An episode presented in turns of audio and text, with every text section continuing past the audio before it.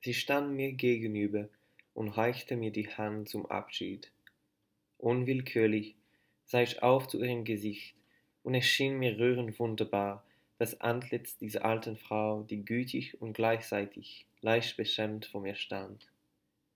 War es der Widerschein vergangener Leidenschaft, war es Verwirrung, die da plötzlich mit aufsteigendem Rot die Wangen bis zum weißen Haar empor und ruhig überglühte? Aber ganz wie ein Mädchen stand sie da, bräutlich verwirrt von Erinnerungen und beschämt von dem eigenen Geständnis. Unwillkürlich ergriffen, drängte es mich sehr, ihr durch ein Wort meine Ehrfurcht zu bezeugen. Doch die Kehle wurde mir eng, und da beugte ich mich nieder und küsste respektvoll ihre welke, wie Erbstau leicht zitternde Hand.